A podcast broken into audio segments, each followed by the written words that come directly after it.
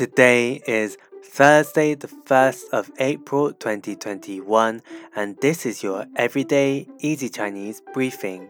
大家好，我是林老师, and welcome back to our regular listeners. For those who are new, in each episode, we will look at a new word of the day and learn how to build new phrases and sentences from this word. Today's word is 提。提, which has many meanings, such as to mention or raise when used as a verb. Let's create new words with 提. The first one we have is 提供,提供, to provide.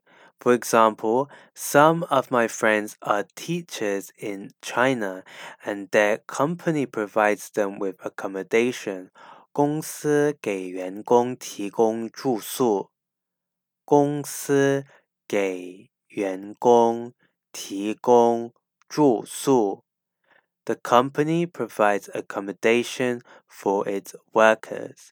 The next word we can make from 提 is 提前 which means in advance. For example, 他提前三个小时完成了工作。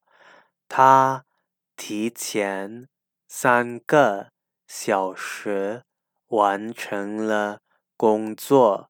He completed his work three hours in advance. The final word we have is 提拔,提拔, which means to promote.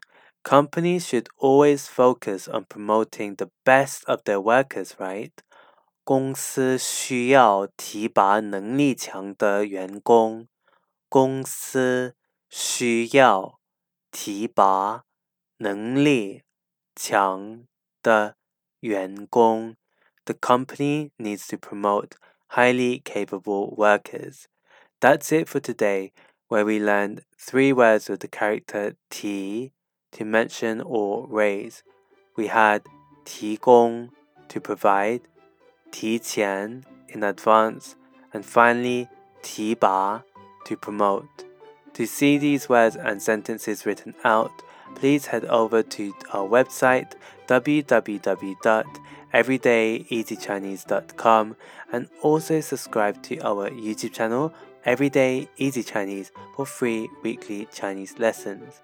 See you over there.